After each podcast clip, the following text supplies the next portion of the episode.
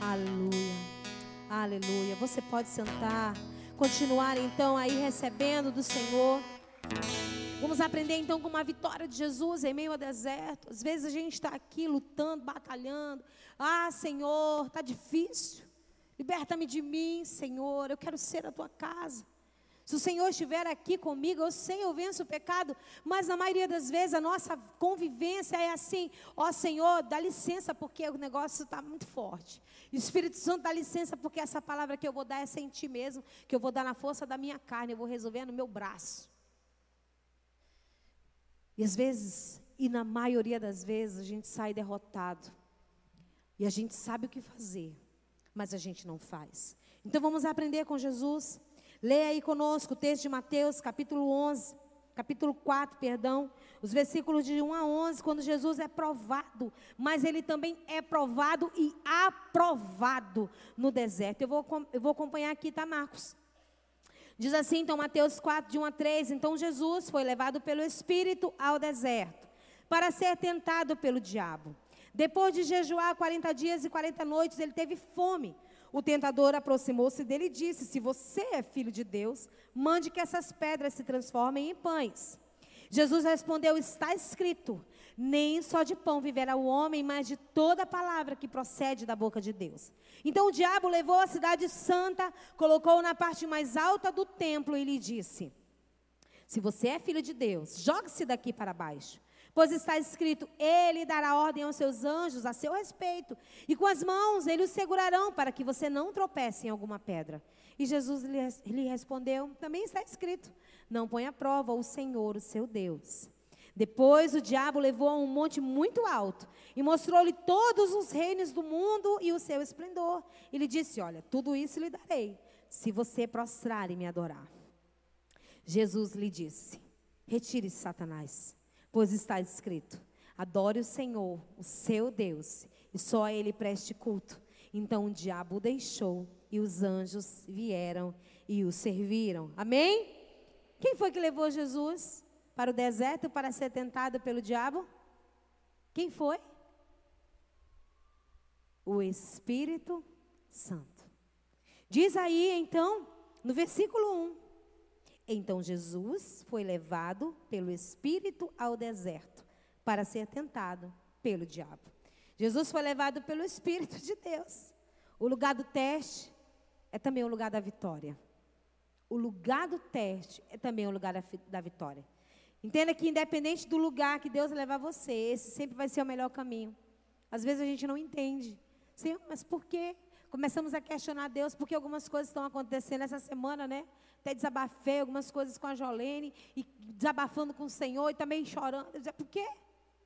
Questionando o Senhor, mas eu já tinha. O Espírito Santo já vinha também dando as respostas. Muitas vezes o deserto não é o local que a gente quer passar.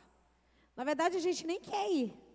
Quando alguém vem com uma profecia, quantas vezes alguém vem com uma profecia para o meu lado? Vai chegar o tempo do deserto. Eu dizer, meu Deus, misericórdia, Senhor. O Senhor não podia ter mandado para declarar uma bênção, não? Estou precisando de uma bênção. Mas alguém já vinha e dizia que tinha um deserto, que eu ia passar por um deserto. Que até a vitória, mas que eu tinha que passar pelo deserto. Eu ficava encafifada. Muitas vezes aconteceu dessa, dessa, dessa forma mesmo, diante de uma palavra que a gente recebeu, de uma revelação. Então, em primeiro lugar, para você viver uma virada e ter o melhor ano da sua vida, escolha viver sob a direção de Deus. Escolha viver sob a direção do Espírito de Deus. Você não tem os seus bolsos? Por isso que eu pedi para vocês trazerem aí os seus apontamentos. Queridos, é no deserto, é no mar, é no vale, é no monte. Melhor é estar com o Senhor, amém? Foi assim que Davi disse? Mão de Deus ou dos homens? Ah, mas é claro que do Senhor. É sempre melhor com o Senhor. Permita que Deus lhe conduza também ao deserto para as avaliações, para as intenções do seu coração. Esse é o primeiro lugar para antes de nós conquistarmos uma terra prometida, uma bênção, uma vitória que nós queremos. Primeira coisa é Deus de fato esquadrinhar e saber o que há no nosso coração. Qual é a intenção do nosso coração sobre as coisas que nós estamos pedindo diariamente para o Senhor? constantemente para o Senhor. Será que as suas verdadeiras intenções do coração são aquelas que você ora dizendo para Deus? Será que é isso mesmo? como se a gente pudesse esconder algo do Senhor. O texto a que Jesus faz referência para responder a Satanás na tentação nos revela o objetivo da condução ao deserto. Jesus cita Deuteronômio 8:2, que fala da libertação do Egito e o tempo de caminhada e condução do povo para a terra prometida. O povo passou ali 40 anos. Ministramos também sobre isso outro dia.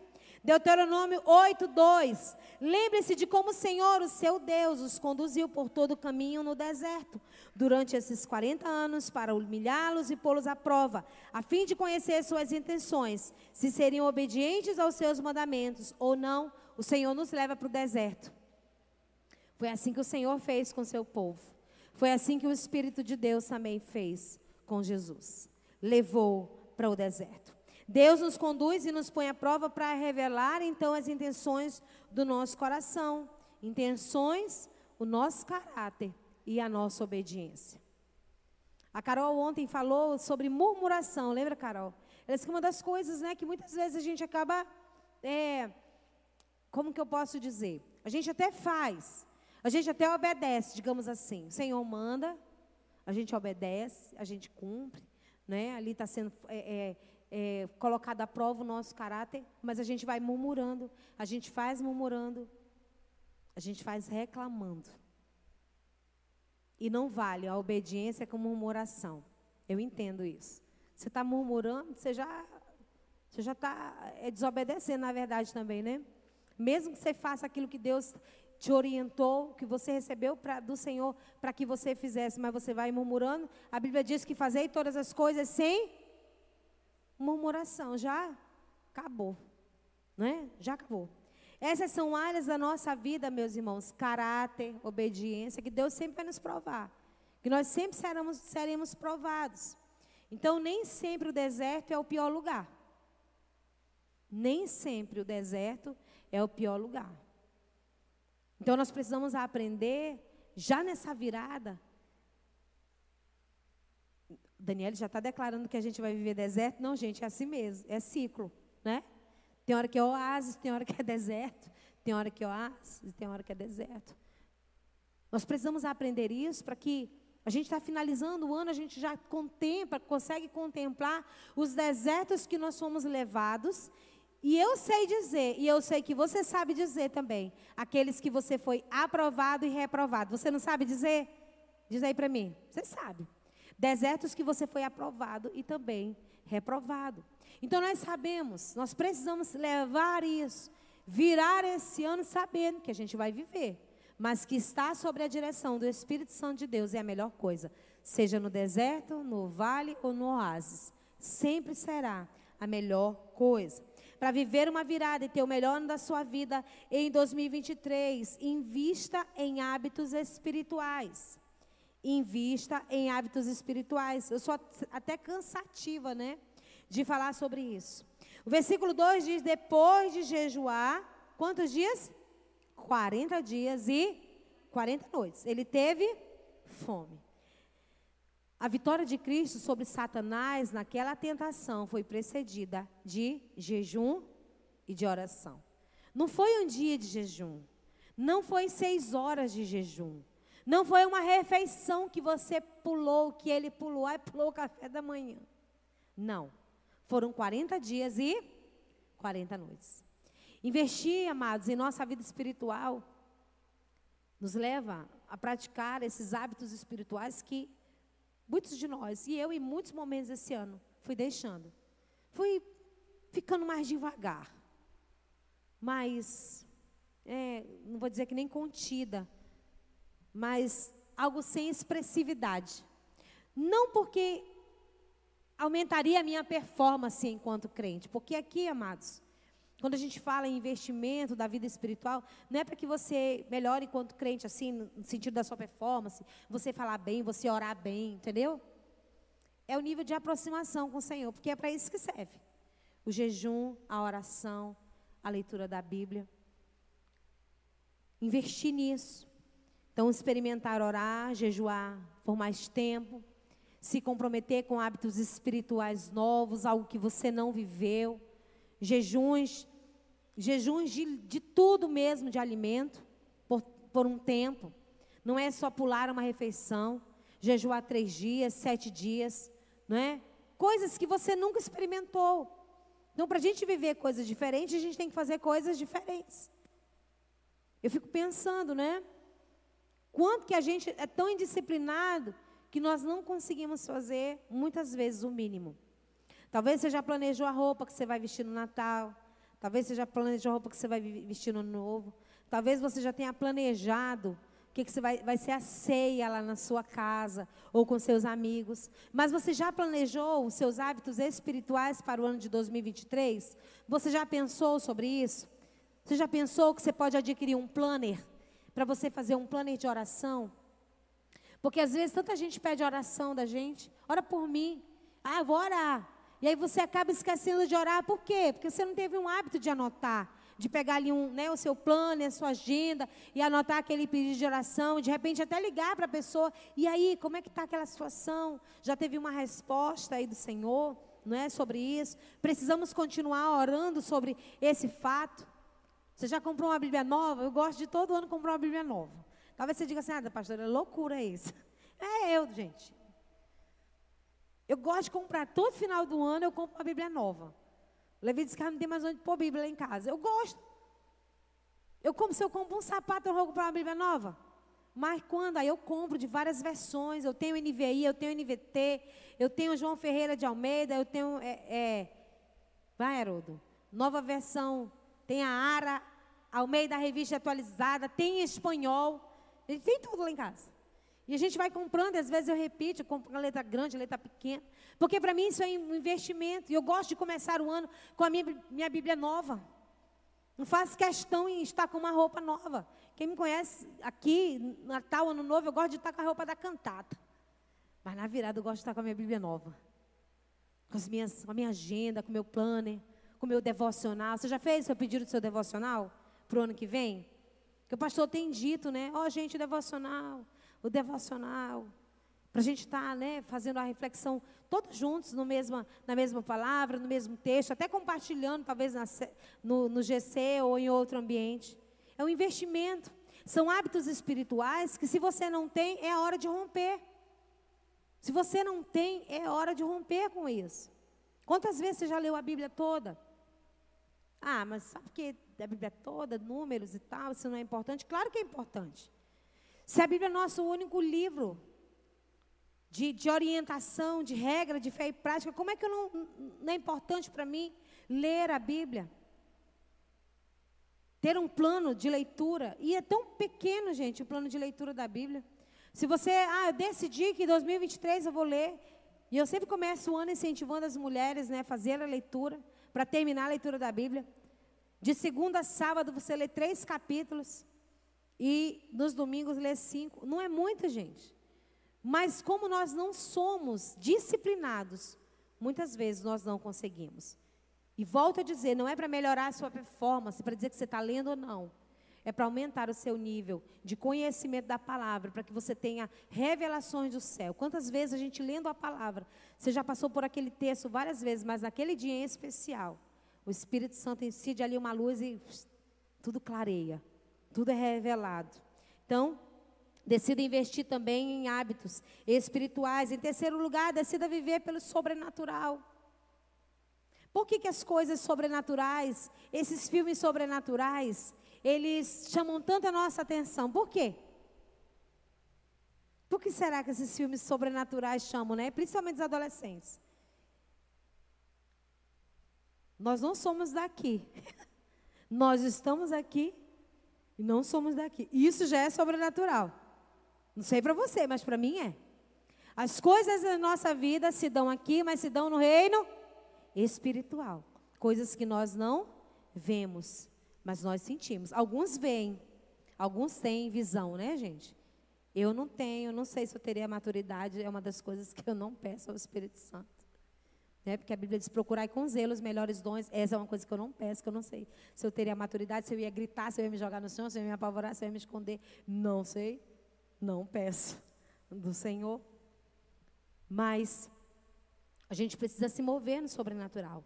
Versículo 3 e 4 diz: O tentador aproximou-se dele e disse: Se és o filho de Deus, mande que essas pedras se transformem em pães. E Jesus respondeu: Está escrito: Nem só de pão viverá o homem, mas de toda palavra que procede da boca de Deus.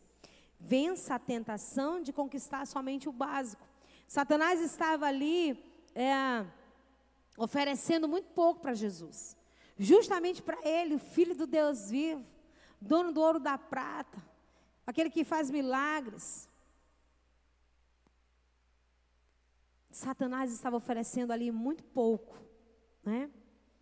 Deus cuida de nós enquanto aquilo que nós comemos, bebemos e vestimos. A nossa vida não é apenas para que as nossas necessidades básicas sejam supridas. O básico já foi prometido e conquistado. Você sabia disso? Mateus 6, 25 a 26 diz: Portanto, eu lhes digo não se preocupem com suas próprias vidas, quanto ao que comer ou beber, nem com seus próprios corpos, quanto ao que vestir. Não é a vida mais importante do que a comida e o corpo mais importante do que a roupa? Observem as aves do céu. Não semeiam, nem colhem, nem armazenam em seus celeiros. Contudo, o Pai Celestial as alimenta. Não tem vocês muito mais valor do que essa, do que elas? Então, a nossa, a nossa preocupação, digamos assim, que nós não precisamos estar preocupados, é não desperdiçarmos esforços naquilo que já foi conquistado para nós. Porque se Jesus está dizendo para mim que eu não devo me preocupar com aquilo que eu vou vestir e comer, que já foi conquistado, o Senhor já tem reservado para mim. E o Senhor tem nos abençoado tanto, amados, de tantas formas, com os recursos que Ele tem nos dado, com o nosso trabalho com a manutenção que tem vindo dos céus sobre a nossa vida. Porque tudo é dos céus. João diz que tudo que nós temos nos foi dado dos céus. Não tem possibilidade de nós termos alguma coisa se não, de lá não for dado. Então, se eu tenho saúde, se eu tenho garra, força para trabalhar, para fazer o que eu faço, é porque dos céus me é dado tudo isso. Não é de mim mesmo. Não é dos meus somente de, de talentos e habilidades. É porque dos céus o Senhor tem me dado. E à medida que o Senhor me dá, eu posso então contribuir na casa de Deus, fazer a manutenção da minha casa, ajudar outras pessoas. Então, decida viver pelo sobrenatural. Há muitas coisas que já foram conquistadas para nós. Não é só acreditar, é viver sobre essa palavra de que Deus ah, já conduziu todas as coisas. O básico já foi conquistado para nós e a gente precisa ir mais além. Não saciar somente as questões físicas, não é? materiais, emocionais que nós queremos aí diariamente, mas buscarmos as coisas do alto, as coisas sobrenaturais. É por isso que Jesus diz: nem só de pão viverá o homem, mas de toda a palavra. E toda a palavra que vem do céu sobre as nossas vidas é sobrenatural, amém? Mas tem que ler, tem que se apropriar, tem que buscar, tem que receber, tem que estar por dentro aí, como diz os adolescentes, mesmo com fome, Jesus venceu a tentação, não apenas de olhar para o reino físico. A palavra de Deus ela é algo sobrenatural. A Bíblia ela é um livro celestial e sobrenatural. Por isso que vem essa segunda parte falando, não é? A gente fala de hábitos, mas também de viver sobrenatural. Nós não teremos experiências diferenciadas, gente, se nós não tivermos sede por aquilo que é sobrenatural. E a palavra de Deus é sobrenatural. Aquilo que está escrito é sobrenatural. Como que você vai se alimentar, como que você vai proferir a palavra no momento de luta, no momento de tentação, se você não tiver a palavra. Se você não se apropriar da palavra. Quantas vezes você parou para decorar versículos esse ano? Ai, Daniel, mas decorar é importante. Porque no momento da luta, da luta, você começa a declarar a palavra. Você não está com a palavra embaixo do braço, você não está com seu smartphone, mas a palavra está aqui. E você começa a declarar a palavra. Não só o Salmo 23, não só o Salmo 91, que é aquele que a gente sempre declara né, nos momentos aí de luta. Mas será a palavra aqui, guardada na nossa mente e também no nosso coração. O salmista ele diz: Escondi a tua palavra no meu coração, para não pecar contra ti. Então, quando vier a aprovação, opa, a palavra de Deus me fala sobre isso. Quando vier a tentação, opa, a palavra de Deus me fala sobre isso. E começar a declarar a palavra, trazendo para o reino físico aquilo que é espiritual e sobrenatural. Amém? Em quinto e último lugar, para viver uma virada e ter o melhor ano da sua vida, adore somente a Deus e entregue sua vida a Jesus Cristo. Versículo 10 diz: Jesus lhe disse: Retire-se, Satanás, pois está escrito: adore o Senhor, o seu Deus, e só a Ele preste culto. Muitos ídolos se levantam. Outro dia eu falava, eu acho que eu já comentei isso na última ministração com os adolescentes, sobre os nossos celulares. Queridos, hoje nós gastamos um tempo assim absurdo. Eu me incluo também nisso. Há dias que eu gasto um tempo assim muito maior no celular do que com outras coisas que são mais importantes. Tem gente que se esquece o celular em casa é como se tivesse saído nu. Bate assim um desespero. Porque não vai ter ali aquela informação fácil para alimentar a sua mente. Não vai ter aquela, às vezes, aquela bobagem ali que você gosta de rir, né, no momento mais tenso. E aí você fica meio que perdido sem aquele instrumento. Há outros ídolos que se levantam também, às vezes até o nosso próprio trabalho, né? Às vezes relações, às vezes filhos nós colocamos. Uma das coisas que eu sempre dizia para o Senhor antes de ter os meus filhos e na gravidez, eu, eu sempre dizia para o Senhor: Senhor, que meus filhos nunca sejam um empecilho de eu estar na tua casa. Sempre diz isso para o Senhor. Não por descuido, né? Ah, deixar eles. Não era isso. Às vezes acontecia uma situaçãozinha ali simples antes de vir para o culto. Eu lembro que uma vez o Isaac, eu arrumei, já contei, acho que na rede de mulheres isso. Eu arrumei ele, arrumei o Levi, o Haroldo estava arrumado e eu fui tomar meu banho. E no, na hora que eu fui tomar meu banho, eu usei um óleo corporal que eu tinha ganhado. Quando de repente eu escuto um grito. Era um grito do Haroldo. Não era um gritinho. Era um grito de pavor, um grito de terror. Eu estava toda lambuzada de óleo.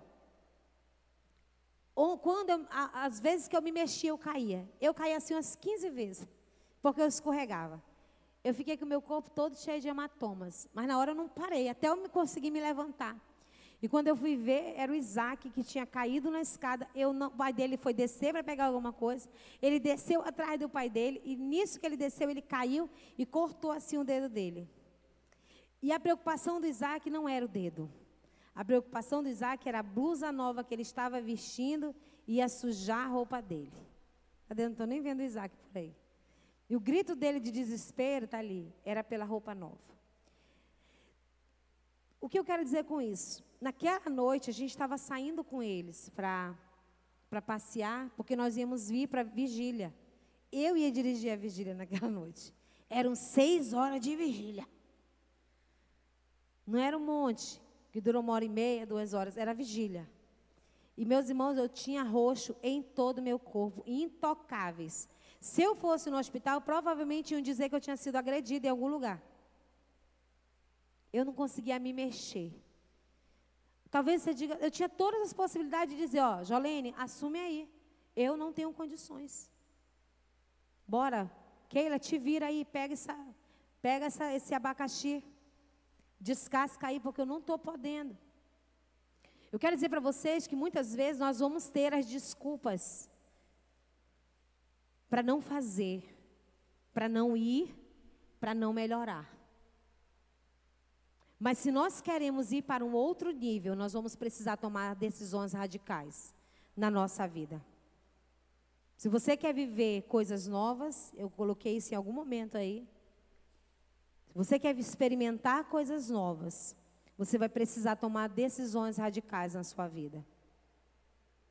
Quero viver uma virada em 2023. Depende mais de Deus ou depende mais de você? Respondam para mim. Depende mais de Deus ou depende mais de você? Hã? De você. Porque nós já lemos no início da administração, ele já preparou. É promessa, gente, não é o que eu estou dizendo, é o que a Bíblia está dizendo. Ele já preparou para aqueles que amam a Deus. E vocês já me disseram aí, eu amo o Senhor. Está preparado, está selado, é para você. Mas você vai precisar tomar decisões radicais. Você vai precisar tomar decisões radicais. Se envolver mais com a palavra, ter mais disciplina, ouvir mais a orientação do Espírito Santo de Deus. se envolver com a igreja do Senhor. Aqui nós dizemos que nós somos uma família. E uma família se importa. Uma família luta, uma família ora, uma família está presente.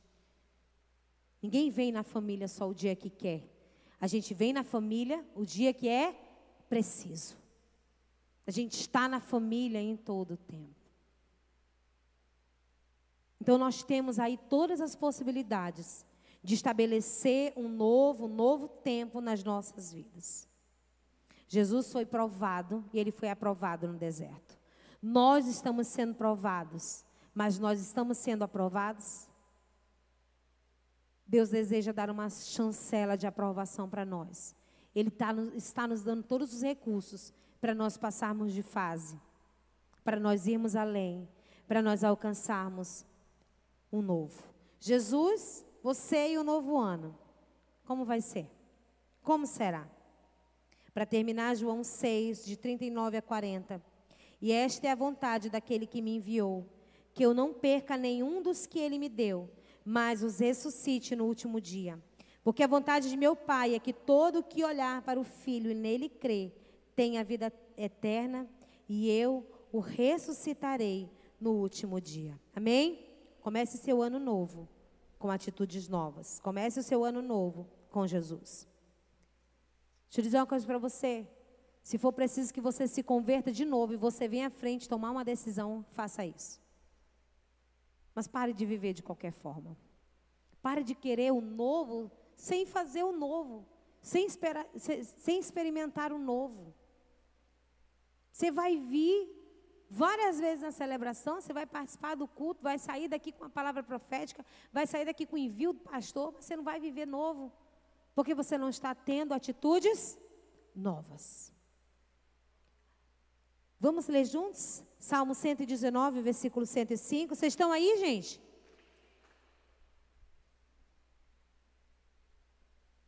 Salmo 119, 105 diz: Vamos ler juntos? A tua palavra é lâmpada que ilumina os meus passos e luz que clareia o meu caminho. Leia de novo. A tua palavra